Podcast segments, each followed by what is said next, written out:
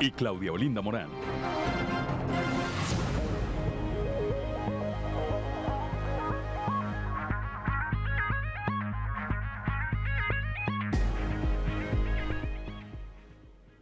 ¿Qué tal? ¿Qué tal? Muy buenos días. Son las 6 de la mañana, 6 de la mañana con 5 minutos de este lunes 13 de junio del 2022. Ya estamos en Fuerte y Claro, este espacio informativo de Grupo Región para todo el territorio del estado de Coahuila. Hoy, por cierto, se celebra a quienes llevan por nombre Antonio de Padua. Bueno, a quienes lleven este nombre, perdón, o a quienes tengan por supuesto, algo que eh, celebrar.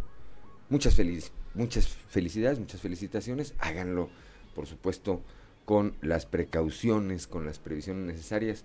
No es tan eh, adecuado los lunes para celebrar, pero bueno, pues en gustos se rompen géneros. Como todas las mañanas, saludo a quienes nos acompañan a través de nuestras diferentes frecuencias en todo el territorio del estado de Coahuila, así como, así como a mi compañera Claudia Olinda Morán, que al igual que el resto del equipo, salvo Ricardo López, que estaba allá desde muy temprano, híjole, seis pisos,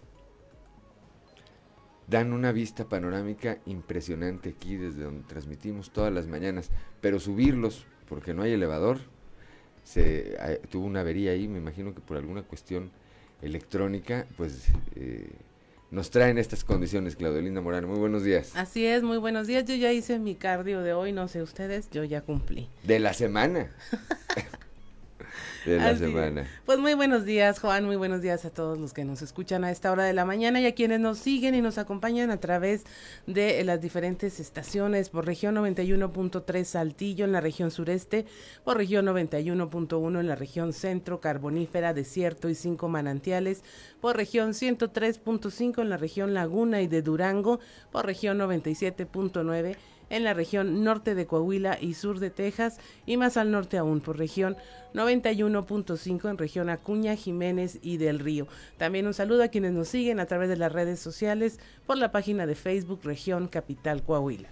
6 de la mañana, gracias Claudio Morán, 6 de la mañana con 7 minutos, ya está activada como todos los días también nuestra línea de WhatsApp, el 84455 6915 para recibir sus mensajes, sugerencias, comentarios, denuncias y cualquier comunicación que desee usted tener con nosotros. Ahí está esa línea de WhatsApp. La repito, 844-155-6915 las temperaturas el día de hoy, Claudelinda Morán. A esta hora de la mañana la temperatura en Saltillo está en 20 grados, en General Cepeda 19, Arteaga 20, en Monclova 26 grados, Piedras Negras 28, Torreón 26, Musquis 26 grados, Ciudad Acuña 28, San Juan de Salinas 27, San Buenaventura 27 grados en eh, Derramadero, al sur de Saltillo hay 17 grados, en Cuatro Ciénegas 26, Parras de la Fuente y Ramos Arispe con 21 grados. Pero si quiere conocer a detalle el pronóstico del tiempo para Saltillo y la región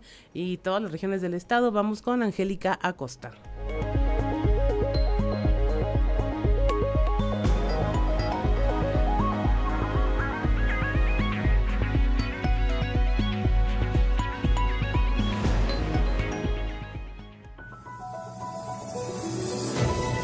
El pronóstico del tiempo con Angélica Acosta.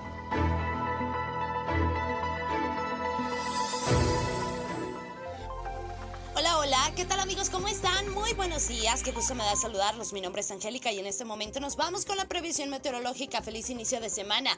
Mm, para Saltillo, fíjate bien, se espera una máxima de 33 grados, mínima de 17. Durante el día vamos a tener periodo de nubes y sol. Sin embargo, se va a sentir cálido, va a estar agradable por la noche, un cielo parcialmente nubladito. Y bueno, la posibilidad de precipitación 25%. Nos vamos hasta Monclova, temperatura muy cálida, máxima de 40 grados para este inicio de semana, mínima de 24 durante el día mucho sol, muy muy cálido y por la noche vamos a tener un cielo parcialmente nubladito. También se va a sentir cálido por la noche. La posibilidad de chubasco muy baja, 3% ahí para Monclova. Muy bien, nos vamos hasta Torreón. No cambian las temperaturas cálidas en Torreón, 39 grados como máxima, mínima de 24 durante el día. Una buena cuota de sol va a estar muy muy cálido, por supuesto, y por la noche un cielo principalmente claro. Cálido también por la noche, la posibilidad de lluvia, 1% ahí para Torreón. Excelente, nos vamos hasta Piedras Negras. Uy, temperatura muy cálida en Piedras Negras. Máxima de 43 grados, mínima de 26 durante el día. Mucho sol,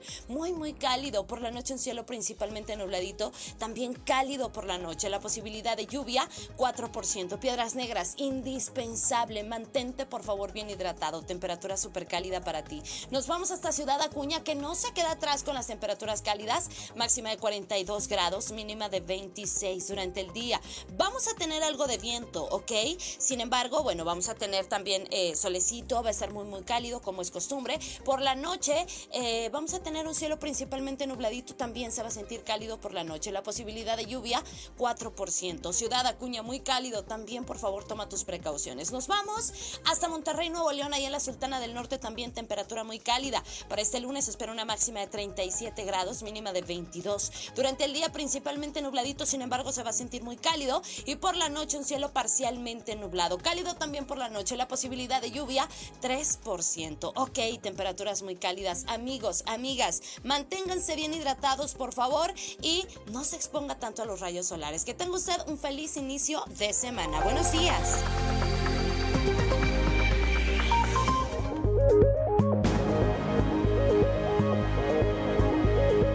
Gracias.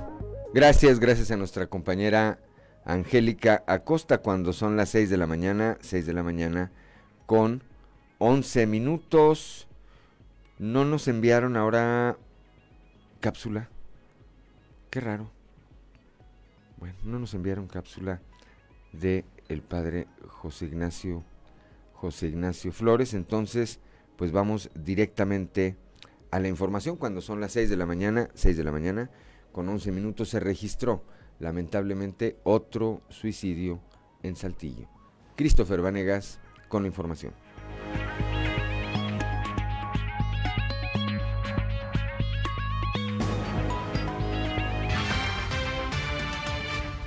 Un hombre se quitó la vida durante la madrugada de este domingo, luego de que estuvo ingiriendo bebidas embriagantes desde la tarde del sábado, por lo que se presume que tras la depresión en la que vivía por problemas económicos en conjunto con el alcohol, lo llevaron a tomar esta fatal decisión. Fue momentos antes de las 6 de la mañana de este domingo que se recibió una llamada al sistema de emergencias 911 en donde se reportaba una persona sin signos vitales, por lo que paramédicos de Cruz Roja se trasladaron hasta la calle 29 en la colonia Mirasierra. Ahí confirmaron el deceso de Julio, un hombre de 46 años que fue encontrado por su esposa en la azotea de su domicilio, en donde estuvo tomando desde la tarde del sábado, inerte y sin vida por lo que se retiraron del lugar y dejaron a cargo a las autoridades. Elementos de la Fiscalía General del Estado llegaron hasta este punto para iniciar con las investigaciones, entrevistándose con la esposa de Julio, quien confirmó a las autoridades que desde hace días él se encontraba sumergido en una gran depresión.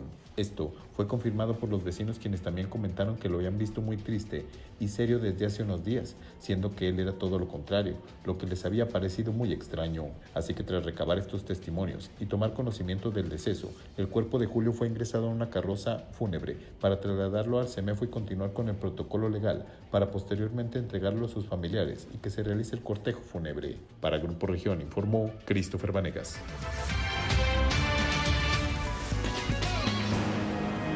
Son las 6 de la mañana, 6 de la mañana con 13 minutos, Claudio Linda Morán.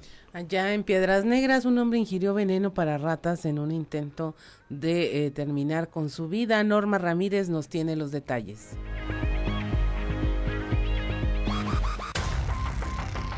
Elementos de la Policía Preventiva y de la Agencia de Investigación Criminal atendieron el reporte de un intento de suicidio en Piedras Negras. De acuerdo con el reporte, Javier N., de 43 años, manejaba un vehículo Dodge Neon de color negro luego de haber ingerido veneno para ratas. El hombre se dirigía al Hospital General de Zona número 11 del IMSS, pero a la altura del Boulevard Venustiano Carranza, en la colonia Doctores, fue alcanzado por socorristas de bomberos que lo trasladaron para que fuera atendido. Javier N. dijo a la policía que quería morir porque se sentía deprimido debido a los problemas familiares. Su estado de salud lo reportan como estable. Para Grupo Región, Norma Ramírez.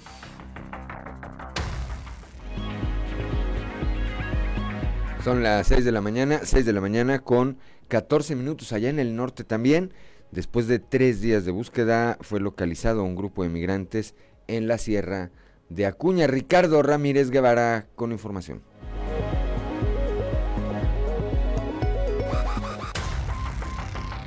En el tercer día de búsqueda del grupo de migrantes extraviados en la Sierra de Acuña, se logró su localización a unas 8 horas de la mancha urbana. Esto fue dado a conocer por las autoridades a través de un comunicado. Sin embargo, desafortunadamente se reportó la defunción de una menor de edad que viajaba con el grupo. En un primer reporte se hablaba de que era un grupo de más de 20 migrantes que se encontraban extraviados en la Sierra de Acuña, por lo que las autoridades coordinaron las acciones de búsqueda en el sector gracias a la colaboración con un helicóptero del gobierno del estado, se logró ubicar a un pequeño grupo de migrantes en el rancho San Esteban. Al acercarse las corporaciones en tierra, lograron encontrar un grupo de cinco migrantes, tres mujeres y dos hombres, todos originarios del estado de Guerrero. Sin embargo, comentaron que pertenecían a un grupo mucho más grande, el cual siguió su camino hacia Estados Unidos.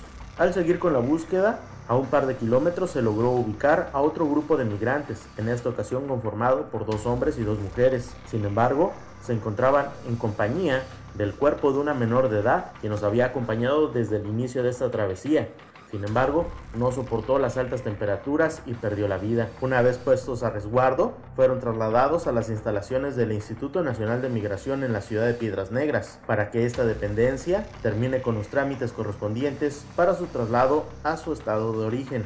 En este operativo conjunto participaron elementos de la Policía de Acción y Reacción, del Grupo Beta, la Fiscalía General del Estado, el personal de protección civil, quien brindó los servicios perhospitalarios, el Ejército Mexicano y la Guardia Nacional. Informó Ricardo Ramírez.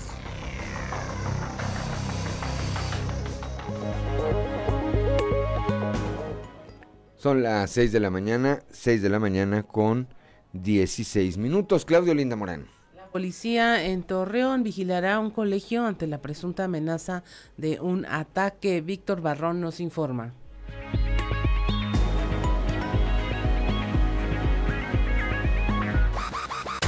derivado de una situación ocurrida el pasado jueves en el Colegio Valladolid del municipio de Torreón, donde presuntamente un alumno de tercero de secundaria se masturbó frente al grupo y habría amenazado con atacar este lunes a los compañeros de clase que denunciaron dicha acción. La Dirección de Seguridad Pública Municipal efectuará rondines de vigilancia en la institución. La corporación atendió la situación y actuó como mediadora a través de la unidad de atención al adolescente en conflicto con la ley en tanto los hechos se difundieron en redes sociales por parte de la colectiva Brujas del Desierto.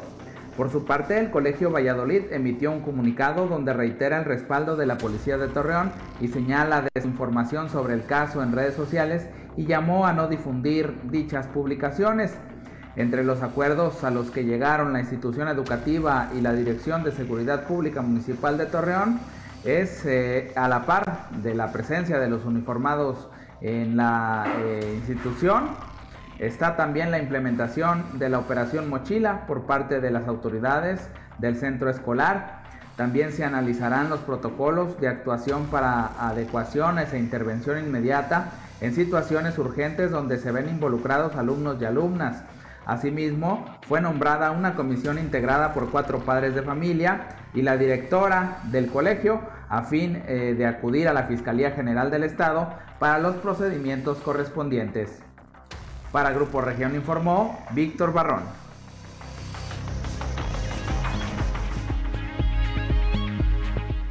Son las 6 de la mañana, 6 de la mañana con 18 minutos allá en Monclova, en la región centro y al indicar que se mantienen los operativos de presencia en escuelas como el llamado Mochila, el director de Seguridad Pública en la capital del acero, Juan Alcocer, dijo que se han encontrado en algunos casos armas punzocortantes, chicharras y al exterior de una preparatoria incluso portación de hierba. Escuchemos.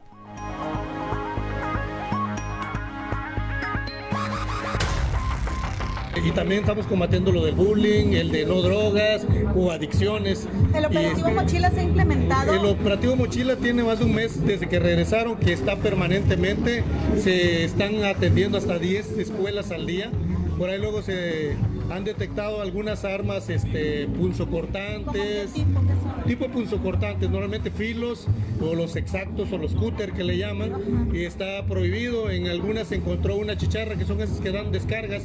También está prohibida, se les están quitando. ¿Cómo pueden obtener esto los, los estudiantes? Porque sabemos que se venden tiendas. Bueno, es que esto es de fácil acceso, este, lo puede comprar cualquier persona, sobre todo los cúteros, los exactos lo consigues en una, en una papelería. es un arma de- La chicharra es algo de seguridad que hasta donde tengo entendido no está prohibida su venta, sí, es una chicharra, pero como quiera, este, hasta en juego se pueden lastimar ellos. Es una descarga que a lo mejor no te mata, pero sí estás afectando a otra persona.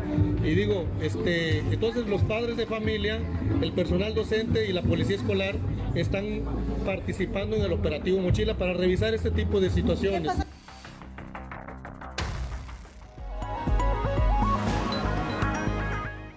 Son las 6 de la mañana, 6 de la mañana con 20 minutos, estamos en Fuerte y Claro.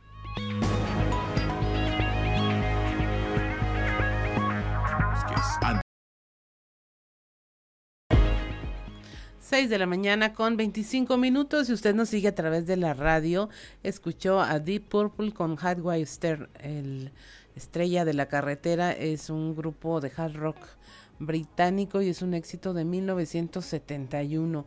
Dicen que, que lo compusieron luego de que un presentador de noticias les preguntó que cómo hacían para componer sus canciones y empezaron ahí a improvisar con un solo de la guitarra mientras el vocalista empezaba a tararear algunas notas y ya en la noche ya era canción. Así, así mero componían ellos. Y continuamos con la información. Allá en la región carbonífera, vencido por el cansancio, un taxista terminó volcado en la carretera 57. Moisés Santiago nos informa.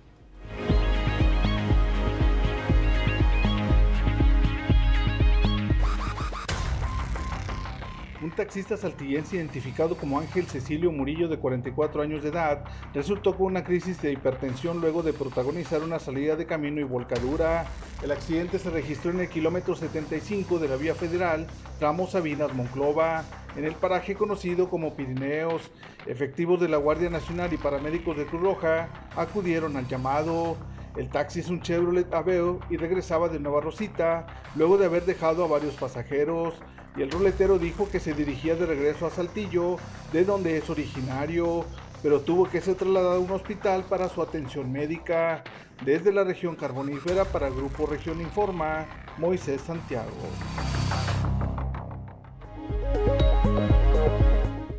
6.27 de la mañana, también allá en la región carbonífera, en un transporte escolar en que viajaban varios menores, se activó de manera repentina el extintor, lo que ocasionó que sufrieran una crisis nerviosa por el percance. Moisés Santiago nos tiene los detalles. Durante el pasado fin de semana, alumnos de la escuela primaria Eloalio Gutiérrez en la ciudad de Musquis sufrieron una crisis nerviosa al accionar el extintor de transporte escolar. Según trascendió, los hechos ocurrieron cuando los niños estaban subiendo al transporte escolar y una de las mochilas atoró en un extintor y con el movimiento se accionó estando los niños adentro, lo que provocó la situación de alerta. La mayoría de los menores presentaron crisis conversiva y varios fueron trasladados a una clínica hospitalaria.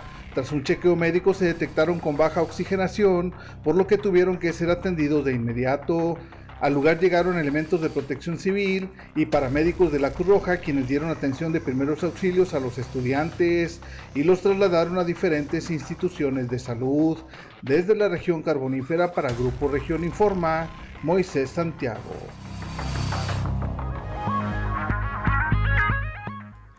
6 de la mañana con 28 minutos. Es momento de presentarles nuestra portada del día de hoy de nuestro periódico Capital, un medio de grupo región, en donde le comentamos nuestra nota principal. Un hombre se quita la vida durante la madrugada del domingo luego de que ingirió bebidas embriagantes desde la tarde del sábado. Se presume que pues tenía problemas de depresión y aunado a los problemas económicos, pues lo llevaron a tomar esta fatal decisión. También le hablamos de cómo la presidenta honoraria del DIF Coahuila, Marcela Gorgón Carrillo, eh, resaltó que los 38 sistemas del DIF municipal que existen en, en, todos los municipios y regiones se ha coordinado para apoyar a la población en situaciones de vulnerabilidad. Indicó que se realizan programas y acciones para apoyar a las niñas, niños, adolescentes, mujeres y adultos mayores en todas las regiones. Esto con el programa desde el de Mi Forti Desayuno que beneficia más eh, de, a 60 mil estudiantes diariamente hasta acciones de apoyo a las personas que viven con discapacidad, atención emocional y atención médica. También le hablamos de eh, la exitosa carrera, el regreso de la 21K a Coahuila, que forma parte de la reactivación, una derrama económica aproximada de 10 millones de pesos.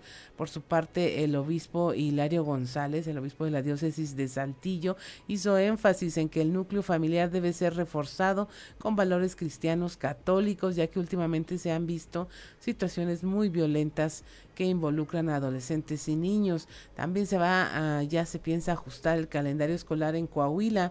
En voz del secretario de Educación, Francisco Saracho, informó que en próximos días se dará a conocer por medio de un decreto estatal el calendario oficial del ciclo escolar 2022-2023, que aún se encuentran analizando con los líderes sindicales para ver las modificaciones que se aplicarán.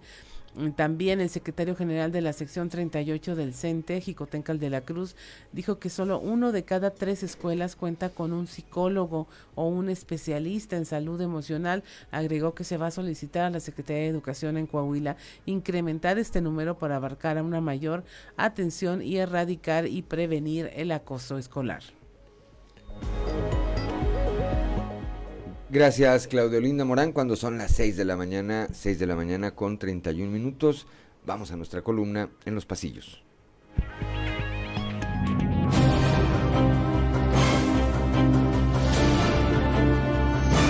Y en el cartón de hoy, aclarando, que nos muestra el ex niño azul Luis Fernando Salazar, quien está colgando después de haber lavado unos bonitos billetes de 500 pesos y nos dice, no sé por qué, me traen en chismes de lavado de dinero. Muy, pero muy extraño todo lo que rodea la llegada a Coahuila de un primer contingente de la caravana migrante, cuyo número total podría alcanzar las más de 10.000 personas. Encuentro esto misterioso muy misterioso. Y entre lo que más llama la atención es que a pesar de venir todos juntos, pudieron recorrer sin ningún problema miles y miles de kilómetros desde el sur del país hasta Coahuila. ¿Será que nadie los vio?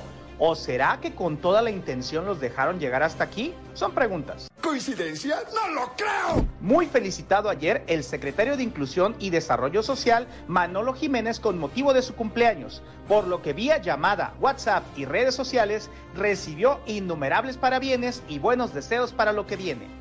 Formalmente, este domingo quedaron acreditados ya como dirigentes del PRI en Saltillo Jaime Bueno y María Bárbara Cepeda Bueringer. Ambos tienen la confianza de quien encabeza la clase política del Estado y un enorme compromiso con quien aspira a sucederlo. En Internet hay muchos momentos épicos. Considero que este es uno de ellos. Son las 6 de la mañana, 6 de la mañana con 32 minutos, que no se le haga tarde, Claudio Linda Morán y un resumen de la información nacional. Asesinan a seis personas en Guerrero, en el mismo municipio en donde hace unos días le reportábamos cómo los pobladores protestaban por la presencia de la Guardia Nacional y la Policía Estatal. Hombres armados asesinaron a seis personas que trabajaban en una bodega de pollos. Entre ellas había una menor de 12 años de edad. En Colima, un comando armado se robó 20 contenedores de oro y plata en una operación como de película. Más de una decena de hombres armados entraron a una empresa en las instalaciones portuarias de Manzanillo, Colima, y robaron estos 20 contenedores. Los sujetos amagaron al vigilante, después a los supervisores y finalmente al personal de montacargas. Forzaron las cerraduras de los contenedores y, cerca, en cerca de 10 horas los vaciaron utilizando los propios equipos y trabajadores de la empresa. Liberan al Bronco por su estado de salud. El exgobernador de Nuevo León, Jaime Rodríguez Calderón, el Bronco, podrá continuar con su proceso penal por los delitos electorales fuera de prisión bajo la figura de arraigo domiciliario. Tras una audiencia virtual, el juez accedió a cambiar la medida solicitada por sus abogados ante su mal estado de salud. Jaime Rodríguez Calderón enfrentará el proceso en su domicilio ubicado en el municipio de García una vez que sea dado de alta en el hospital universitario. Eh, vuelca un autobús, hay cinco muertos y diez heridos. Esto en el municipio de Miguel Ausa, al norte de Zacatecas.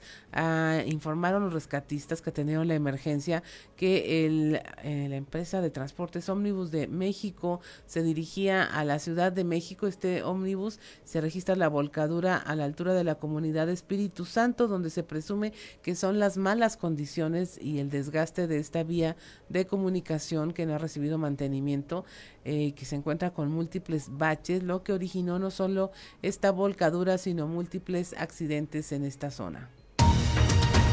Según el INEGI, aumentó el trabajo infantil, esto por los problemas económicos acelerados por el COVID, además de la deserción escolar. La tasa de trabajo infantil en México podrá incrementarse en 200 mil niños y niñas tan solo este año trabajando en asuntos que no son para niños, dice el INEGI. En 2019 ya había más de 3.3 millones de infantes entre los 5 y 17 años laborando en ocupaciones permitidas y no permitidas. A finales de este año habría 3.5 millones de niños mexicanos en estas mismas condiciones.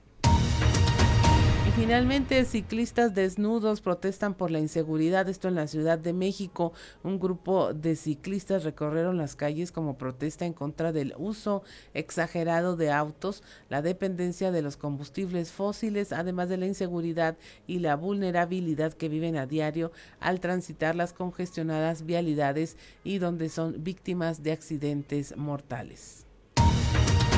Y hasta aquí la información nacional. Son las 6 de la mañana, 6 de la mañana con 36 minutos. Gracias, Claudelina Morán. Vamos a dar un panorama informativo por el estado y comenzamos aquí en la región sureste con nuestra compañera Leslie Delgado, que ayer estuvo en esta misa que domingo a domingo encabeza el obispo de la diócesis, Monseñor Hilario González García. El día de ayer hizo énfasis en que el núcleo familiar debe ser reforzado con valores cristianos, dijo católicos, eh, e indicó que el plan pastoral global de nación contempla dar más atención, ya que últimamente la violencia, la violencia ha permeado por todos lados. Leslie, muy buenos días.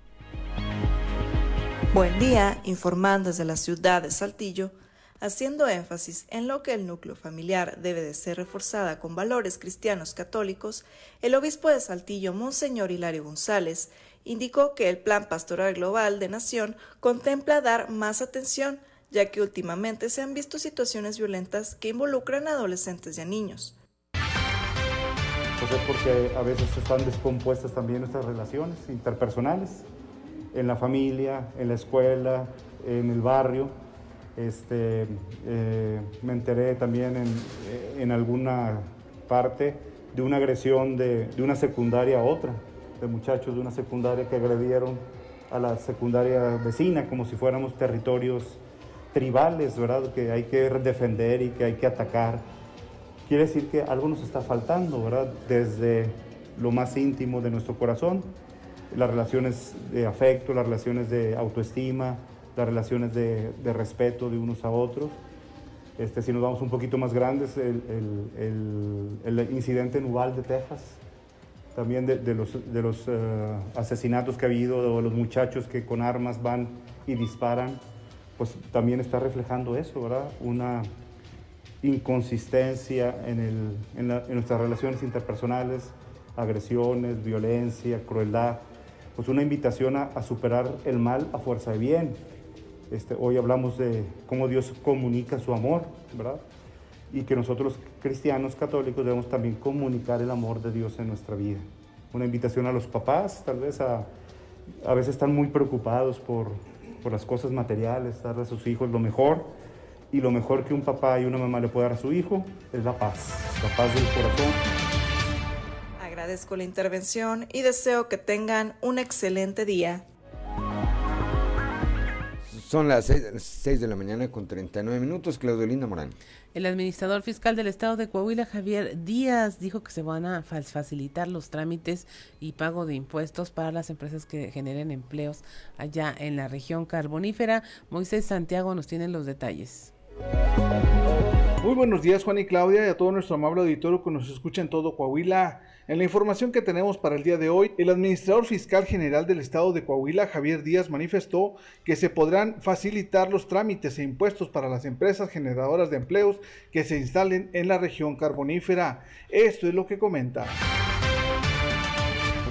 En lo que corresponde al área de, la administración fiscal general, como pudimos platicar ahí, pues era más que todo el tema de incentivos, estímulos, descuentos que se pudieran dar en algunas situaciones. Y pues más que todo es el, acudir a la, instrucción y a la indicación del, gobernador Riquelme, donde de parte del gobierno estatal es tratar de, facilitar este, el tipo de acciones que un empresario necesitaría en cuestión de trámites o en cuestión a lo mejor de algunos este, impuestos, derechos o contribuciones estatales que el gobierno pudiera ayudar pues para tratar de alguna otra forma generarle dinamismo a la, economía, en la economía aquí de la región carbonífera, ¿no? Entonces el tema, el tema de, los diferentes impuestos estatales, de los diferentes derechos, eh, por eso yo decía, ahí es ya cuestión que los empresarios, los académicos, los mismos alcaldes de la región, alcaldesas, alcaldes, eh, diputados, en las mesas de trabajo que se van a tener, pues que de ellos venga la propuesta de qué es lo que necesitan de parte del gobierno del estado para facilitar y poder diversificar la actividad económica en la región. Desde la región carbonífera para Grupo Región Informa, su amigo y servidor Moisés Santiago. Que tengan un excelente inicio de semana. Son las 6 de la mañana con 41 minutos. Una pausa y regresamos.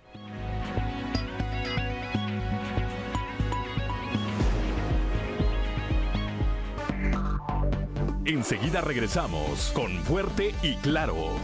Un soldado de la fortuna, este es un tema de 1974.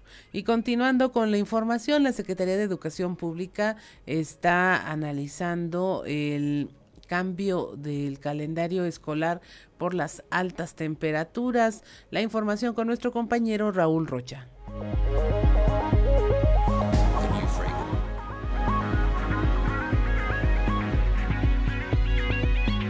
Compañeros? Buen día. Información para el día de hoy. Los comités seccionales del Estado presentarán de manera formal a la Secretaría de Educación Pública una modificación del calendario escolar 2022-2023 para adecuarse a las condiciones climatológicas, dijo Carlos Moreira, representante del Sindicato Nacional de Trabajadores de la Educación en Coahuila. La Secretaría de Educación Pública Federal pues ha marcado calendarios que llegan hasta finales del mes de julio, que fue el calendario de, del ciclo escolar 21-22. En el ciclo escolar 22-23 se está marcando lo mismo. Y nosotros establecimos pues, una serie de acuerdos con la Secretaría de Educación Pública para que sin que se pierdan días de clase, pues se pueda eh, acortar los tiempos y a final de cuentas se aprovechen mejor los días de clase saliendo los niños eh, alrededor de, del 7 de 7, 8 de, cosa de julio o sea, más o menos los mismos tiempos que hoy. Lo que van a hacer los eh, comités seccionales es que lo van a platicar con los secretarios generales, con los inspectores, pues para conocer la opinión de ellos y para poderle presentar la propuesta ya formal al secretario de Educación Pública. Pero en eso se está y hay la seguridad de que se va a modificar el calendario para, para adecuarse al clima y a las condiciones que tiene Coahuila, insisto, sin que se pierdan días de clase. Esta es la información para el día de hoy. Buen día. 6:48 de la mañana se está restableciendo el suministro de agua potable en el centro histórico de Torreón. La información con nuestro compañero Víctor Barrón. Hola, muy buenos días amigos de Grupo Región en temas de la comarca lagunera con la perforación y reciente puesta en marcha del pozo compresora. Esto por parte de autoridades de Torreón quedó resuelta la problemática de desabasto de agua potable que afectaba a los establecimientos del comercio organizado en el centro histórico de Torreón. Desde principios esto del presente año 2022, así lo manifestó Mariano Serna Muñoz, quien es presidente de la Cámara de Comercio de Torreón, a quien vamos a escuchar hicieron el compromiso de que en mayo iban a perforar o iban a, perforar pozos nuevos, pero que en mayo entraba en funcionamiento el primero de los que están perforando y precisamente es el de la compresora que surte a todo este primer cuadro de la ciudad. Entonces ya desde que entró en, en, funcionamiento, nosotros ya prácticamente terminamos con ese problema aquí en el centro histórico del desabasto de agua. Entonces ahora nada más lo que estamos viendo es cómo nos sumamos en una actividad conjunta entre CIMAS y nosotros como comerciantes y la ciudadanía en general, pues ahora para cuidar el agua, o sea, ya asumimos lo que es estar sin agua, entonces ahora que tenemos, tenemos que cuidarla y si la cuidamos nosotros va a sobrar para que llegue a más partes de la ciudadanía. Entonces eso es eh, parte fundamental y es lo que estamos trabajando ahora. Teníamos, muchas veces teníamos que abrir más temprano, 5 o 6 de la mañana, para venir a abrirle el agua, para llenar nuestros tinacos, o sea, de, esa situación. Muchas veces abríamos nuestros negocios y teníamos el tinaco vacío y teníamos que correr a comprar agua, a veces embotellada, para poder trapear y poder asear nuestros lugares, para poder que, que nuestros negocios estuviera abierto al público. Y luego teníamos que comprar la pipa de agua para que ya llegara y nos llenara nuestras cisternas, pero ya nos juntábamos entre varios para pues, que nos saliera más barato porque ese es un incremento en nuestros costos. Entonces, ese es el antes, o sea, así de difícil veíamos para poder desarrollar nuestras actividades normales de comercio. Esto es todo en la información. Desde La Laguna reportó Víctor Barrón. Un saludo a todo Coahuila.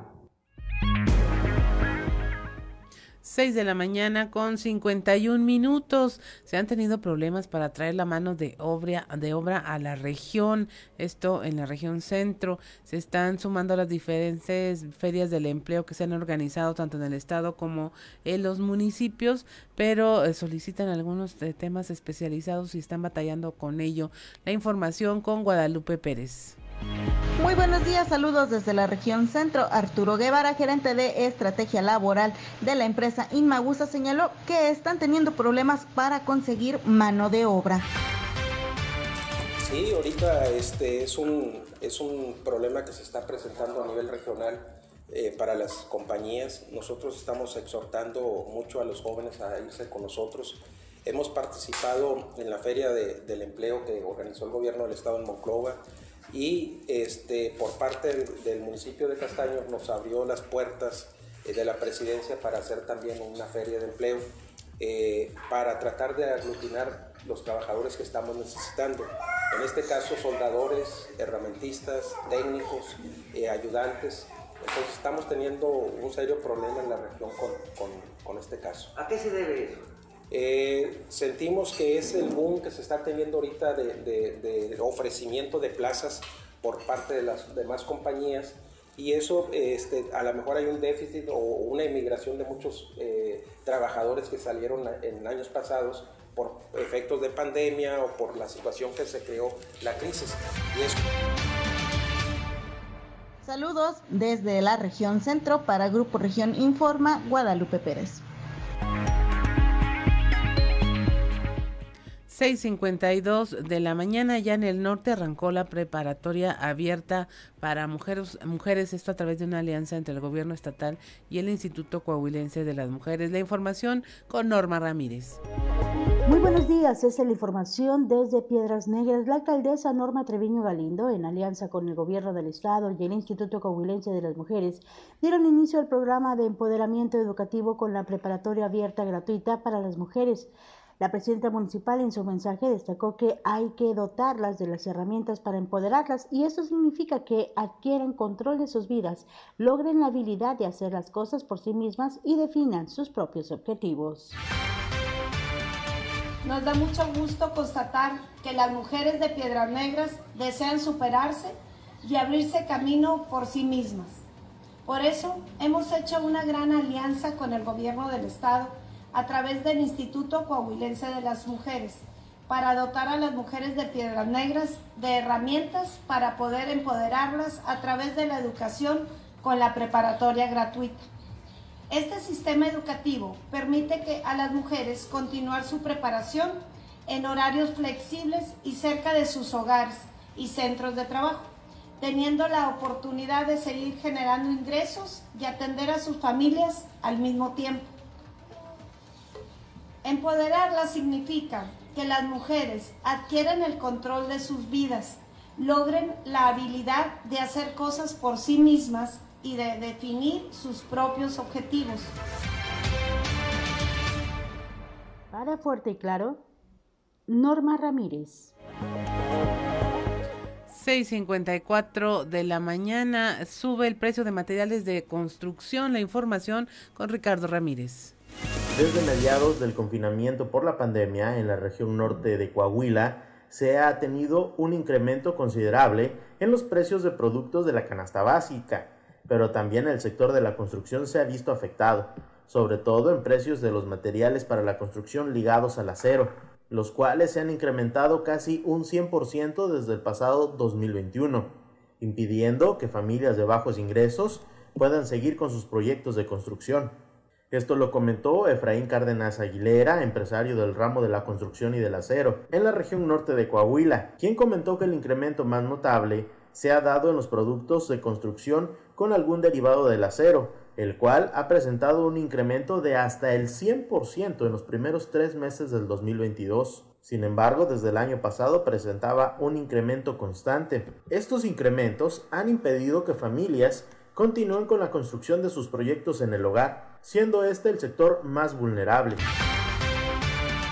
Ha sido a partir de más o menos un año, año y medio, a partir del 21 ha sido un incremento tremendo en todos los, lo que es el acero. El acero ha aumentado casi el 100% y no nada más es la varilla de construcción y alambre, sino todo lo que se produce con acero, herramientas también, pues ha subido demasiado. Igualmente lo que es el cemento, pues ha tenido un incremento de un 30-40%. Ha sido bastante, ha afectado bastante la construcción. Informó para Fuerte y Claro Ricardo Ramírez. 6.56 de la mañana, estamos en Fuerte y Claro, regresamos.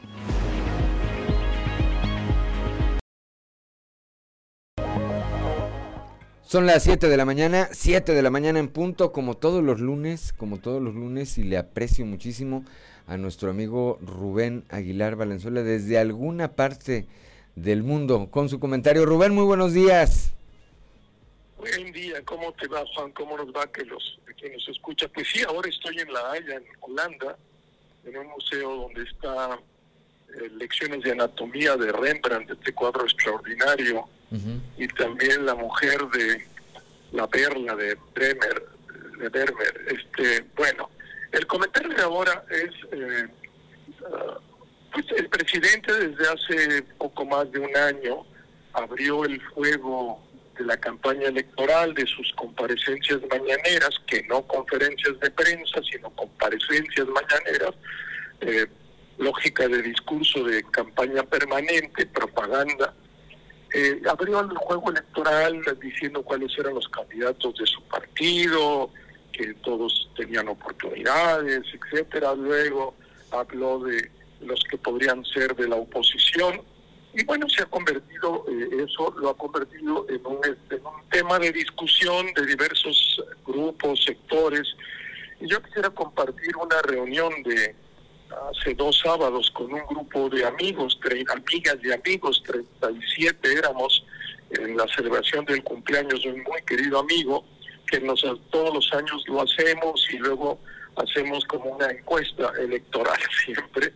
Y en esta ocasión, pues este, hubo tres preguntas, ¿quién sería el candidato de Morena, quién sería el candidato de la oposición y quién ganaría, y es en urna y papeleta cerrada, secreta, etcétera, y pues todo, seguramente eh, los que están escuchando tu programa, Juan, pues, también discuten de estos temas y, pero lo que me parece interesante, uno, que este sector, que eran académicos, intelectuales, escritores, nueve, diez de los que estaban ahí escriben una vez a la semana en el periódico, artistas, empresarios, embajadores, etcétera, pues en ese ejercicio resultaba interesante porque eh, planteaban que eh, no tiene ninguna representación estadística, simplemente gente que sigue la coyuntura nacional, pues planteaban que en Morena solo habría la posibilidad de que fueran candidatos Claudia Sheinbaum y Adán Augusto López, no veían que fuera Ebrard, porque ni obviamente tampoco Monreal, porque el presidente no confía en ellos,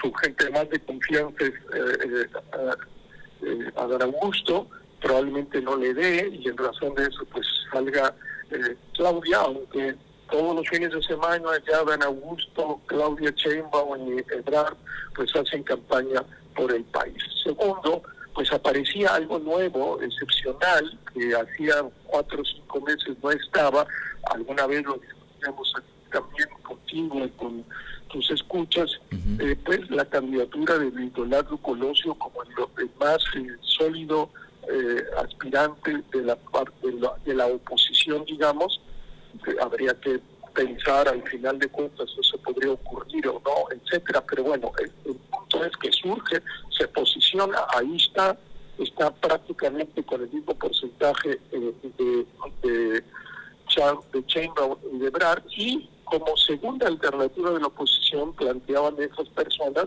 eh, ponían a Ebrard este, salido de Morena porque no lo hubiera eh, puesto el presidente, la segunda vez que se vería al presidente, ya eh, en 2006 le dio la candidatura este, eh, en esas encuestas rarísimas que hacen, y luego la tercera pregunta, ¿quién ganaría entre pues Claudia Sheinbaum y Luis Colosio? Y la mayoría se pronunciaba sobre la victoria de Colosio.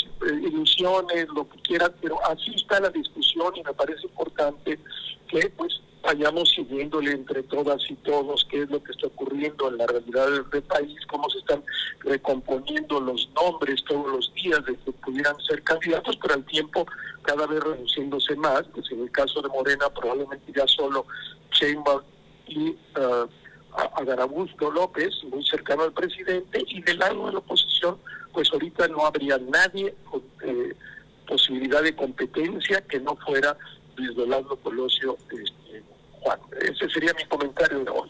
Así, así se ve el eh, panorama. Me parece que eh, e, esto que señalas hace el, el, el, tema particularmente de Luis Donaldo Colosio Riojas, que hace algunos meses pues no se veía hoy, hoy, así como este ejercicio del que eh, hablabas tú que hiciste con un grupo de amigos, en algunas otras mesas ya se comienza, en donde se discute obviamente la realidad nacional, ya se comienza a escuchar este nombre, pero además eh, con ese sesgo que sería o que a la distancia parecería ser el único capaz de poder enfrentar y de incluso ganarle a eh, el actual eh, sistema que encabeza, que encabeza Morena. Eh, Rubén, hay mucha gente que también, como señala esta microencuesta, ve fuera de Morena a Marcelo Ebrard, que efectivamente por segunda o por tercera vez tendría que hacerse un lado para darle paso a lo que diga Andrés Manuel López Obrador. Eh, es esos dos temas que recién tocabas eh, y, hago énfasis porque en otras mesas de discusión ya los ya lo estamos escuchando. Así es, y bueno, ayer eh, el presidente del partido, Morena, Mario Delgado, también expriista, uh, pues anuncia, como lo ha hecho el presidente en las mañaneras, que eh, la elección será del pueblo vía una encuesta, ¿no? Y ya sabemos cómo se hacen las encuestas en Morena, nadie sabe qué empresa la hizo, nadie sabe cuál es la metodología, y en eso justifica el pedazo del presidente, que se, en su vieja lógica de un viejo creísta, pues el dedo es lo fundamental y se cobijará construirá una cortina de humo de una supuesta encuesta que nunca nos vamos a enterar, ni las empresas que lo hicieron, ni la metodología que se utilizó, y a partir de ahí dirán que eh, se eligió al candidato, como ahora sucedió con las gobernaturas, algunos muy molestos y candidatos de Morena que se sintieron excluidos en el proceso porque tampoco ellos tuvieron acceso a las encuestas donde la supuesta quedó tal y no quedaron tal. Y ya sabemos que esa es la manera el dedo del presidente con esta cortina de humo de encuesta, pero iremos viendo y dándole seguimiento en este programa a lo largo de estos próximos meses, este en medio pues está la elección de Coahuila, la elección del Estado de México, todo el mundo da por hecho que el, PRI ganaría otra vez en Coahuila en el año 23, se está empatando el Estado de México, al principio parecía que iba a ser una un día de campo para Morena, pero cada día que pasa se cierra la posibilidad, está toda la línea de lo que se llama el cordón azul del PAN, cómo se, 21 se hicieron de esas presidencias municipales, y bueno, hay competencias, seguiremos viendo lo que ocurre, Juan. Sí, vienen eh, cosas interesantes en adelante, definitivamente, Rubén. Primero, esta elección eh, que está en medio o antes de la sucesión, la del 23, tanto aquí en Coahuila como en el Estado de México, y después la del 24, que pues eh, ya en lo nacional está y me parece que va a ser el centro de atención ya el quehacer del gobierno va a pasar a un segundo plano y con poco a poco esta lucha por la sucesión, por quién va a ser el candidato o la candidata de Morena y eh, la candidata o el candidato de la oposición va a comenzar a tomar mayor relevancia y estaremos platicando sin duda de ese y de muchos otros temas, Rubén. Así es, Juan, y bueno, buen día, buen día para, para ti, buen día para quien nos escucha. Gracias, como siempre, un abrazo. Un abrazo, hasta luego. Hasta luego. Siete de la mañana, son las siete de la mañana con nueve minutos, que no se le haga tarde. Gracias, como siempre, a nuestro amigo Rubén Aguilar Valenzuela. Claudio Linda Morán. Continuamos con la información. El secretario de Educación en Coahuila, Francisco Saracho, informó que en los próximos días se dará a conocer por medio de un decreto estatal el calendario oficial escolar del ciclo escolar 2022-2023. Ante ello, dijo, aún se están analizando junto con los líderes sindicales las modificaciones que podrían estarse aplicando. Bueno, continuamente todas las semanas tenemos reuniones con los tres dirigentes eh, de las distintas secciones sindicales, la quinta, la 35 y la 38. El día de ayer precisamente tocamos el, tema del próximo calendario escolar. Estuvimos haciendo eh, mesas de trabajo para analizar cada uno de los distintos puntos que marca el calendario federal y bueno, estamos en diálogos, en pláticas con ellos y estamos analizando precisamente el próximo ciclo escolar la posibilidad de que pudiera en determinado momento existir pues algunos cambios, sobre todo eh, adelantar eh, la fecha de entrada y también eh, la conclusión del ciclo escolar, siempre respetando los 190 días que se tienen que, que, dar de clases y además 35 días para la propia capacitación de los maestros. O sea, vamos a cumplir con todos los lineamientos que establece pues, la Secretaría de Educación Pública.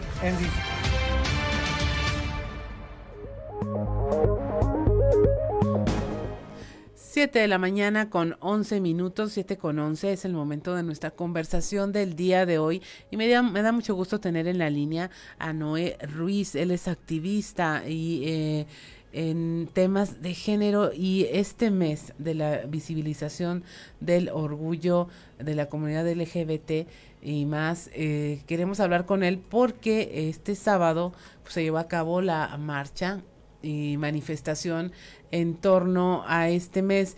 Y nos agradó mucho escucharlo, muy contento Noé, eh, como que fue un discurso mm, en efecto de celebración. Te oías contento, la gente estaba muy contenta. Eh, a diferencia de otros años, el tono de la marcha fue muy, muy de celebración, Noé. Muy buenos días. Hola, ¿qué tal, Claudio? Muy buenos días.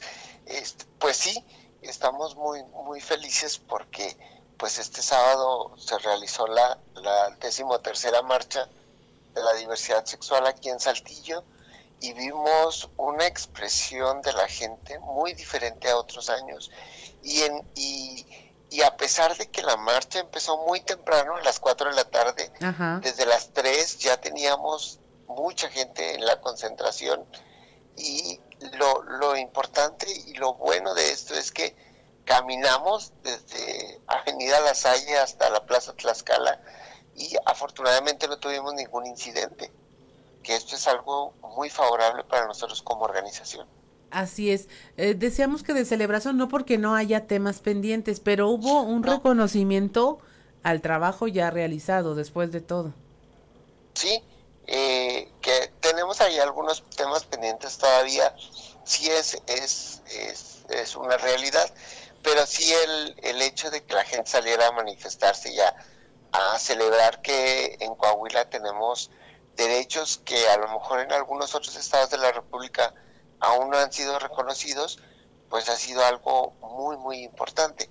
Y reconocer también el trabajo que se ha, que se ha realizado a lo largo de este tiempo ha sido algo muy satisfactorio para nosotros porque el, el organizar este tipo de eventos y un evento masivo en lo que participaron más de 10.000 personas, pues sí es algo en lo que nosotros no dimensionábamos que íbamos a tener tanta gente, pero tampoco pensábamos que íbamos a tener muy poquita, sino no pensábamos llegar a este número de personas y que involuntariamente la calle de, de Allende, de Aldama a, a Juárez, estuviera cerrada y cerrada porque no teníamos el espacio suficiente en la Plaza de la Nueva Tlaxcala para estas 10.000 personas que nos estaban acompañando. Así es. Cuando hablamos de temas pendientes, Noé, ¿hacia dónde apuntarías? Esa sería una, una primera pregunta. Y una segunda, que si tú ves riesgo en que se den marcha atrás algunos eh, derechos, te lo pregunto porque de repente vemos que eh, en Estados Unidos surgen pues ya como contrarreformas a las leyes y otra vez se cuestionan cosas que creíamos ya solucionadas. Sí. Mm, bueno, en, en, en esta parte yo creo que al menos en México hemos ido avanzando poco a poco y yo creo que la sociedad también ha ido avanzando conforme avanzan las cuestiones legislativas. Por otro lado, pues sí hay una reacción inherente de, personas que no están de acuerdo en los derechos que se han ganado por parte de nuestra gente o que los derechos civiles que, que hemos gozado y de los que gozamos en el estado de Coahuila, pues pudieran surtir un efecto contrario, es decir, me, proponer algunas eh, cuestiones en las que las reformas pudieran dar marcha atrás, que, que afortunadamente pues tendríamos que luchar eh, por eso. Por otro lado, las cuestiones que tenemos pendientes, pues todavía es la tipificación de los crímenes de odio y que las investigaciones se hagan de acuerdo a la orientación sexual de las personas, la identidad o expresión de género de las personas y que eh, podamos tener una, una estadística real en cuanto a estos asesinatos.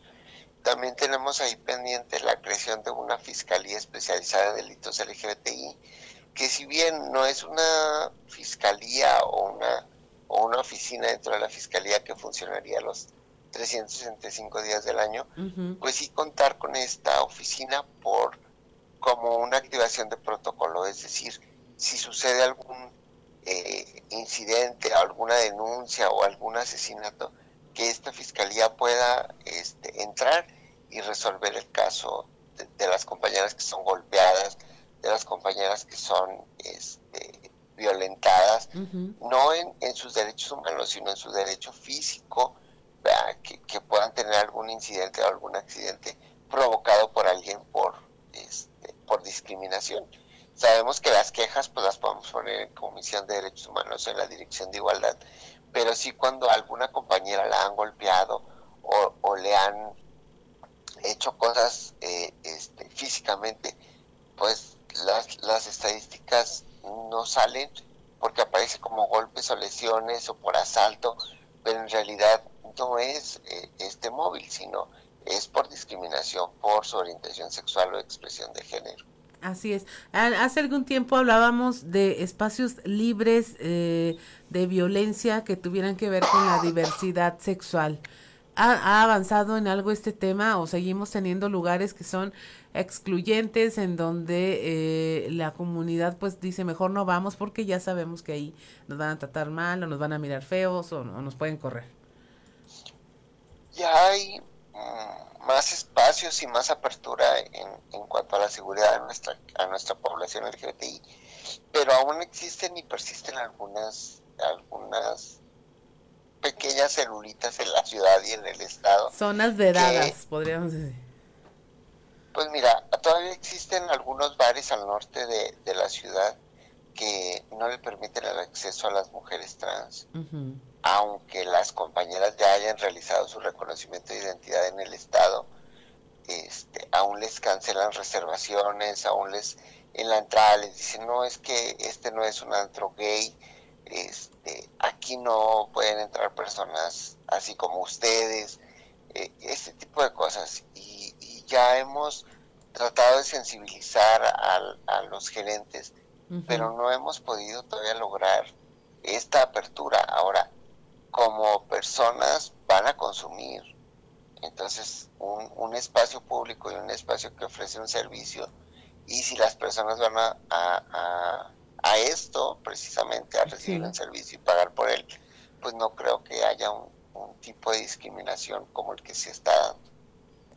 Así es, pues aún hay cosas por hacer, pero indudablemente el sábado fue una fiesta, fue un reconocimiento, fue una celebración, se vieron familias, se vio mucha gente muy acompañada y eso pues ya habla de un triunfo en materia de la lucha por todos estos derechos. Sí, afortunadamente como, como bien lo dices, pues es una fiesta y una celebración. El hecho de poder salir a la calle, tomar la calle y poder expresarnos libremente por lo menos un día y que la sociedad en general esté mostrando apoyo y que vemos que, que no hubo eh, ningún incidente en, en este sentido, que todo el mundo respetó, e inclusive los coches que pasaban, el pitar este, en apoyo a la marcha fue algo muy muy bueno y, y que nos dio mucha satisfacción y que nos compromete a que el 2023 pues sea mucho mejor. Así es. No, y ya para finalizar, ¿qué sigue? Tengo entendido que será lo de la iluminación en el Congreso del Estado y con eso se cierran las actividades o habrá algo más. No, eh, cerramos las actividades el día 28 con la graduación del diplomado de diversidad sexual que tenemos con la Universidad Autónoma de Coahuila a través de la Facultad de Jurisprudencia en las instalaciones del Congreso del Estado y en ese mismo día, en la tarde-noche, tenemos el encendido y la iluminación del Congreso del Estado con los colores del arco iris como símbolo de inclusión por parte de, del, mismo. Ok, pues muchas gracias Noé para estar al pendiente de todas estas actividades. Te agradecemos mucho que hayas conversado con nosotros esta mañana y que tengas una excelente jornada. Muchísimas gracias y gracias al auditorio que nos escucha porque sabemos que pues que llegamos a más personas y que podamos tener este lazo de comunicación. Muchísimas gracias a ustedes por el espacio y excelente semana. Gracias, Noé. Buen día. Son las 7 de la mañana con 21 minutos. Estamos en Fuerte y Claro. Regresamos. Antes de ir con Toño Zamora, ¿qué escuchábamos, Claudelina Morán? Escuchábamos Deep Purple con el tema Smoke on the Water. Que además son peticiones, me comentan, especialmente de Toño Zamora, quien ya tenemos en la línea telefónica ya desde la capital del acero. Toño, muy buenos días. Buenos días, bueno, esas rolas las escuchaba yo cuando estaba en la secundaria, yo creo. Sí, me decía Ricardo Guzmán, oye, estas es que estas las pidió Toño, dije, ya volvió a las andadas. sí. Muy bien. ¿Cómo estamos, Toño? Bien, gracias. Eh, eh, buen buen lunes este, y buenos días a las personas que nos sintonizan a esta hora. Fíjate que eh, después de los cambios en los comités municipales, ¿qué es lo que sigue en el PRI? Pues siguen las delegaciones, eh, por las regionales, las municipales y, demás.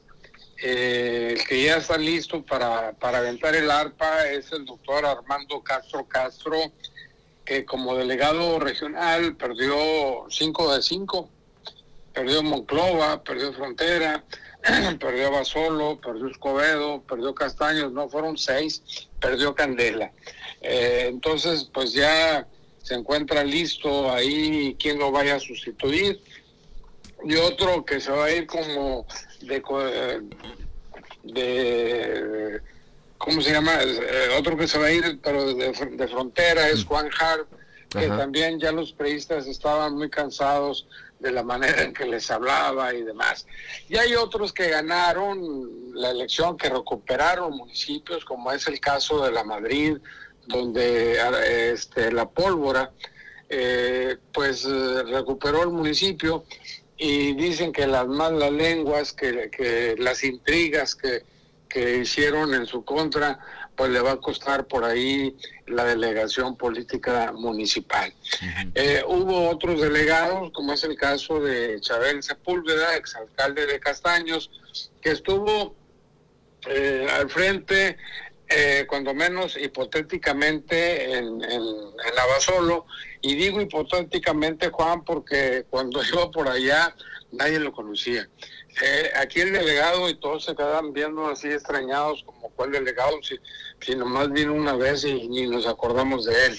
Entonces yo creo que hay algunos municipios donde los cambios son necesarios, pero yo pienso también, Juan, que pues donde se ganó se deberían de quedar, ¿no? Pues los resultados son los que hablan, ¿no?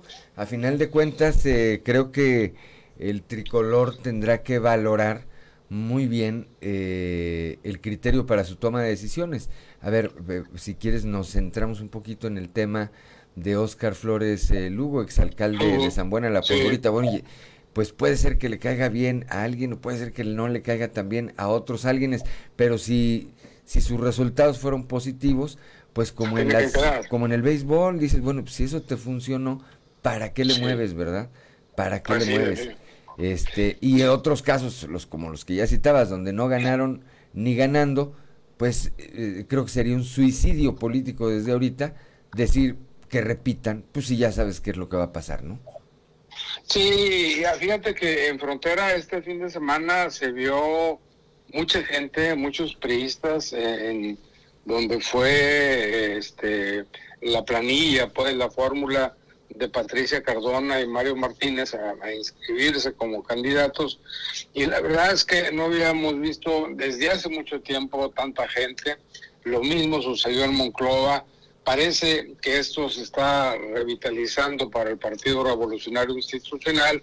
Sin embargo, eh, creo que todavía no es tiempo de que los priistas echen a volar las campanas, sino que hay que trabajar, hay que trabajar duro. Monclova está en la oposición, Frontera está en la oposición y se tiene que cambiar pues eh, con muchas ganas, mi Juan. Así es, además tienen que preparar para una elección que aún a la distancia, Toño, creo que a todos nos queden claro que va a ser una elección bastante, bastante eh, complicada por las circunstancias en las que se va a plantear. Hace unos momentos platicaba con nuestro amigo Rubén Aguilar Valenzuela, que fuera, entre otros, muchos otros eh, cargos, eh, si tú recuerdas, el vocero del expresidente Vicente Fox, que cuenta con una gran experiencia en estos temas y dice, a ver, a la distancia y de lejos, pues el PRI en Coahuila parece invencible en el Estado de México, donde se veía que Morena llevaba una ventaja importante, parece estarse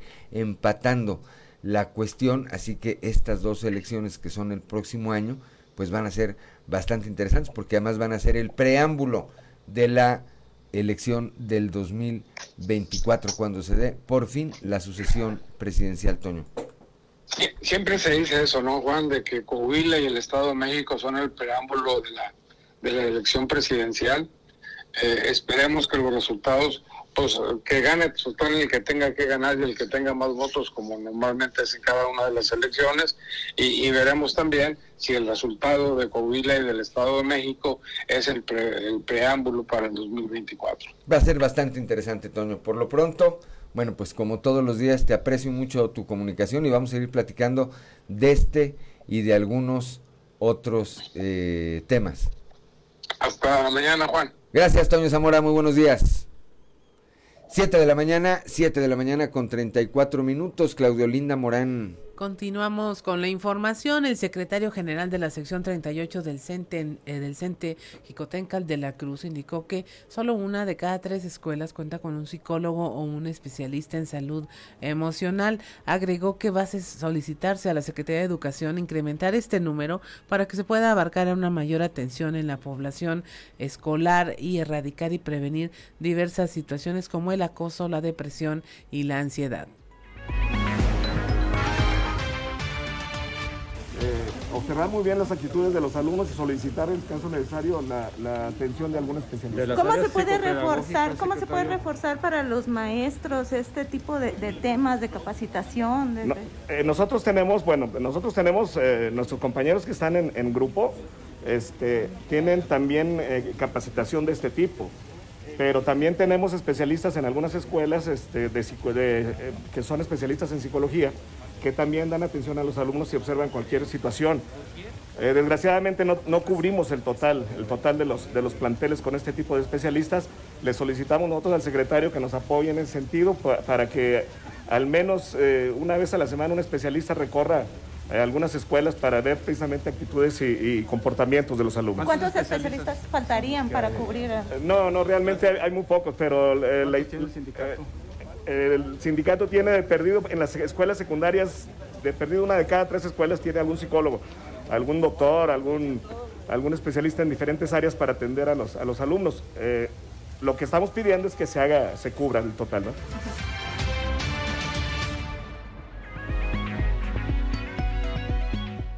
Son las 7 de la mañana, 7 de la mañana con 35 minutos. Cerca de 600 migrantes provenientes de, Ve- de Venezuela, Colombia y otras partes del sur y Centroamérica eh, llegaron este domingo, ayer aquí a la capital del estado. Escuchemos el testimonio de dos de ellos.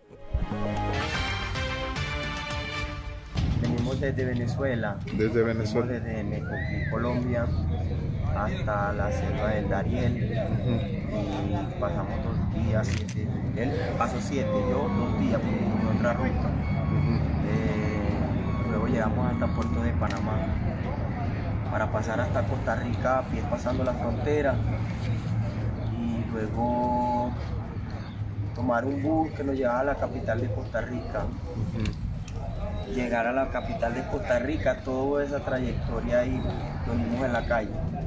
Ah, vos conseguiste una sombrita, ¿no? Allá abajo que estaba lloviendo ese día. Llevamos casi dos meses viajando por carretera, haciendo trayectoria, haciendo paros. Nos quedamos en pueblos, tratamos de conseguir algo en los pueblos que es un poco de comida, un poco de medicamentos, ya que nos, nos hemos enfermado por la vía. Hemos marchado con lluvia, hemos caminado por horas, por cientos de horas. Y de verdad estamos en la lucha. caminata y mi esposa. También partiendo de Colombia, tanto como de Venezuela, así por causas de que lamentablemente allá la, la, la, la- discriminación era muy y las amenazas también por grupos delictivos era muy complicada.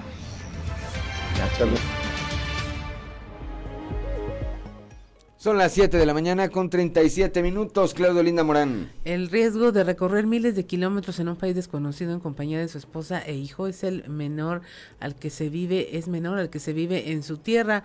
Es lo que comenta Darwin, un inmigrante venezolano que partió en busca del sueño americano que arribó este domingo a la capital coahuilense. Para poder seguir avanzando. ¿Cuál es su objetivo? Bueno, pues en lo particular, ¿cuál es tu objetivo? El objetivo es llegar hasta Estados Unidos. Estados Unidos. ¿Por qué Estados Unidos? Porque es una parte de la economía y un bienestar para mi familia. Porque yo tengo mi esposa y mi hijo. Vienen contigo. Sí, ese es mi hijo. Mi esposa está allá, el niño que está acá. Vengo con mi esposa y mi hijo y para llevarle, para darle un bienestar, un bien, un bienestar a mi, a mi familia, pues. Porque es una parte del país que es un país que nos está dando un apoyo.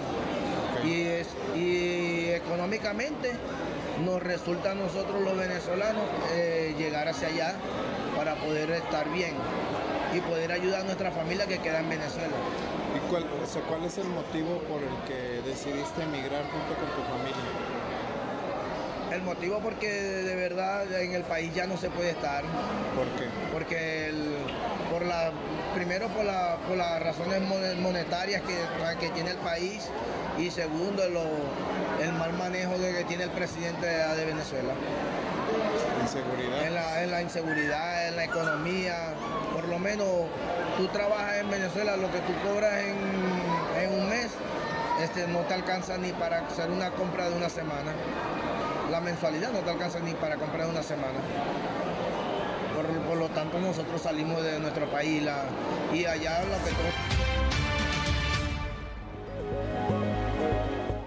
Son las 7 de la mañana, 7 de la mañana con 39 minutos. Son terribles los testimonios eh, de personas como Darwin, que escuchábamos, pero también eh, auditorio Claudelina Morán. Yo reitero la pregunta, es cómo fue posible que 600 migrantes que llegaron ayer aquí a la capital del estado hubieran atravesado miles y miles y miles de kilómetros desde la frontera sur allá en Chiapas hasta pues el norte sin que ninguna autoridad sin que ninguna autoridad haya hecho algo al respecto.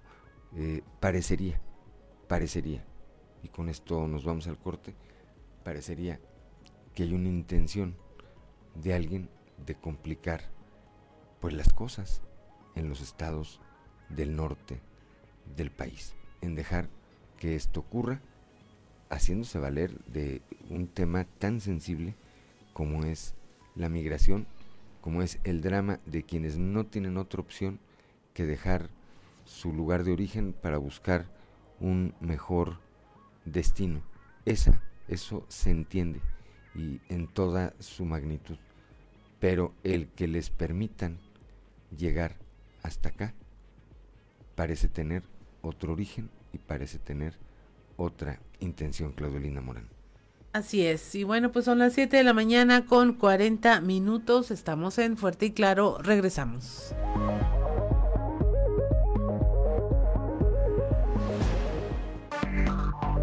Enseguida regresamos con Fuerte y Claro. Vale la pena leer con Alberto Bortman. Excelente jornada, estimados amigos radioescuchas, mil gracias por su sintonía. Esta semana, en algo que vale la pena leer, vamos a platicar de un excelente libro. He vivido un siglo y sé lo que significa ver el diablo cara a cara. Así lo dice Eddie Yacou en eh, este libro que hoy recomendamos, El hombre más feliz del mundo. Y hay que decir que, bueno, pues su autor nació en Leipzig, Alemania, en 1920. Sumamente orgulloso de su país, Eddie Yacou, ingeniero mecánico, que se consideraba, fíjese usted, primero alemán antes que judío, no entendía por qué una tarde de 1938 amigos y vecinos lo maldecían junto a su familia mientras eran arrestados y deportados por los nazis a un campo de concentración. Durante siete años, Eddie respiró en cada segundo el aliento del diablo presente en el horror de los campos de concentración de Buchenwald y Auschwitz y sobrevivió de milagro porque sus conocimientos de ingeniería fueron útiles para sus captores y ya después de la guerra, Eddie se fue a vivir a Australia jurando que nunca regresaría a Europa. Vivió 101 años, tuvo hijos, nietos, bisnietos y durante la posguerra se consideró un hombre agradecido con la vida. Lo dice el propio Eddie en su libro, me prometí que cuando dejara atrás las peores horas de mi vida sería feliz durante el resto de mis días y que sonreiría, porque si sonríes, el mundo también lo hace.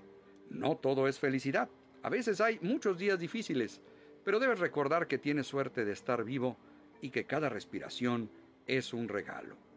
Biográfico, histórico y reflexivo es este libro que pues publicó a sus 100 años Eddie Yacou con el título del hombre más feliz del mundo editado para México por Planeta y cuya lectura nos brinda una tabla salvavidas ante una actualidad pues peligrosamente inmersa en la pérdida del asombro, la falta de empatía por los demás y una habitual hostilidad. Como bien apunta Eddie, cada que hablo de mi historia en una escuela digo, por favor, levante la mano quien le haya dicho a su madre esta mañana, mamá, te quiero, al salir de su casa. Una noche al volver a casa mi mujer me dio un recado. Eddie, llamó la señora Ley, quiere que la llames. Cuando la telefonié le pregunté, señora Ley, ¿quería hablar conmigo? Sí, señor Yacú. ¿Qué le hizo a mi hija? Señora Ley, yo no le hice nada, repuse. Claro que sí, ha obrado un milagro. Mi hija llegó a casa, me dio un abrazo y me susurró al oído, Mamá, te quiero. Tiene 17 años. Normalmente lo único que hace es discutir conmigo. Una lectura por demás recomendable. El hombre más feliz del mundo de Eddie. Amigos lectores, mil gracias por su sintonía y nos escuchamos de nueva cuenta la próxima ocasión cuando tengamos lista la recomendación de algo que vale la pena leer. Recuerde que en estos tiempos de monopolio digital y tecnológico, Leer un libro es hacer revolución.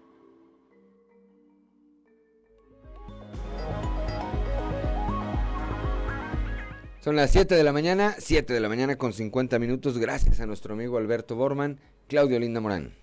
Continuamos con la información. La presidenta honoraria del DIF Coahuila, Marcela Gorgón Carrillo, resaltó que con los 38 sistemas DIF municipales existe un trabajo coordinado para apoyar a la población en situación de vulnerabilidad. En este sentido, indicó que se realizan programas y acciones en conjunto para apoyar a niñas, niños, adolescentes, mujeres y adultos mayores en todas las regiones de la entidad esto desde el programa Mi Forti Desayuno, que beneficia a más de 60 mil estudiantes diariamente, hasta acciones de apoyo a las personas que viven con discapacidad, atención emocional a las familias y atención médica, así como apoyos a adultos mayores. Además, en equipo se operan los 28 centros de atención e integración familiar, los llamados CAIF, en los que se brinda a las familias atención psicológica y herramientas para mejorar su salud emocional. Son las 7 de la mañana, 7 de la mañana con 51 minutos. El alcalde de Saltillo, José María Fraustro Siller, destacó perdón, el éxito que tuvo la 21K Coahuila 2022 y afirmó que este tipo de eventos forman parte de la reactivación económica y deportiva en la región, los cuales se han promovido de manera responsable.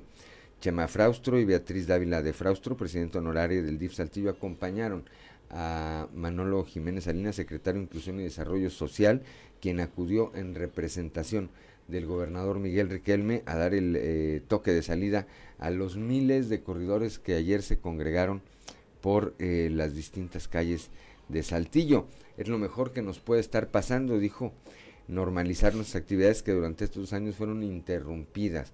Es una gran fiesta hoy porque se puede ver la participación de tantas y tantas personas. 7 de la mañana con 52 minutos, Claudelina Morán. Vamos a los deportes con Noé Santoyo. Resumen Estadio con Noé Santoyo.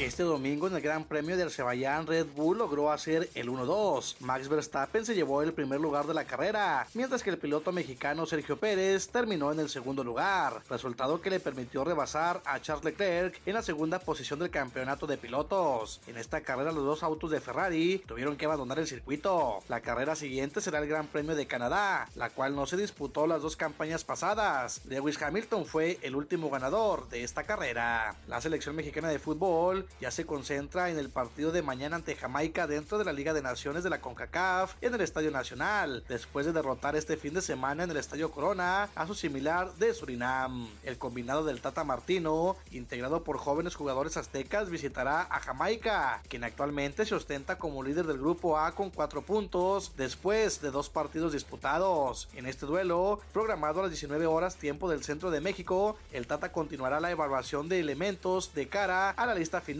para el Mundial de Qatar 2022. La selección mexicana sub-21 cerró su participación con victoria de dos goles por cero ante Colombia en el partido por el tercer lugar del torneo Maurice Revelo, mejor conocido como Esperanza de Tulón. Las anotaciones fueron obra de Santiago Muñoz y Efraín Álvarez en un duelo que concluyó ríspido ante los colombianos. Hoy se reanuda la final de la NBA con el juego 5 entre los Celtics de Boston y los Warriors del Golden State, serie que se encuentra empatada a dos triunfos por banda gracias a una histórica actuación de Stephen Curry. El cuarto juego fue el viernes, pero los Warriors todavía agradecen que pudieron poner las cosas 2 a 2 y no caer en un fulminante 3 a 1 ante los Celtics. Llegaban tras un decepcionante tercer encuentro y con el público ferviente de Boston en contra. El TD Garden no fue factor porque Stephen Curry estuvo encendido toda la noche. Los jugadores de los Celtics no podían hacer más que observar cómo el base encestaba todo, incluso con la marca pegada.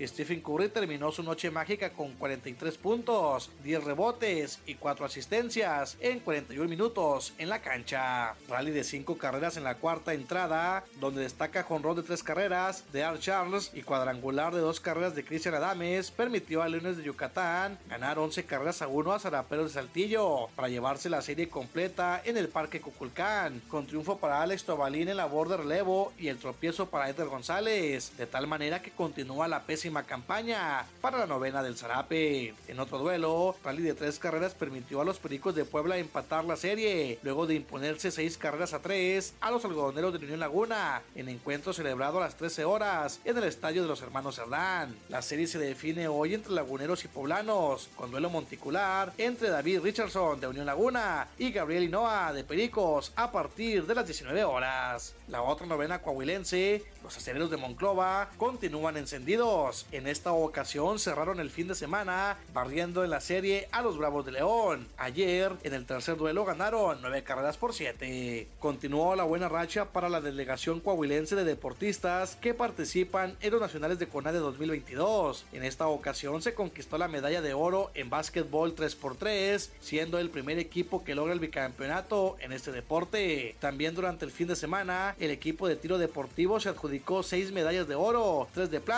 y una de bronce. Resumen Estadio con Noé Santoyo.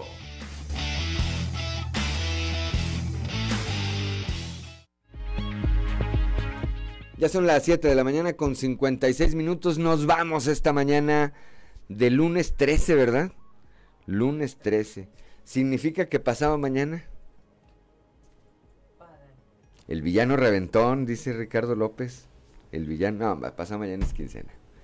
Este, gracias, gracias por el favor de su atención. Como siempre, le apreciamos mucho que siga este espacio a través de las diferentes frecuencias de Grupo Región en todo el territorio del estado de Coahuila, así como en las redes sociales. Gracias a Ricardo Guzmán en la producción, a Ricardo López en los controles, a Claudio Morán, siempre por su acompañamiento, a Ociel Reyes y Cristian Rodríguez, Cristian Rodríguez y Ociel Reyes, que hacen posible la transmisión de este espacio a través de las redes sociales, pero sobre todo gracias a usted, a usted que nos distingue con el favor de su atención. Lo esperamos el día de mañana a partir de las 6 y hasta las 8 de la mañana aquí en Fuerte y Claro, un espacio informativo de Grupo Región bajo la dirección general de David Aguillón Rosales. Yo soy Juan de León y no tengo sino desearle que hoy sea usted muy feliz.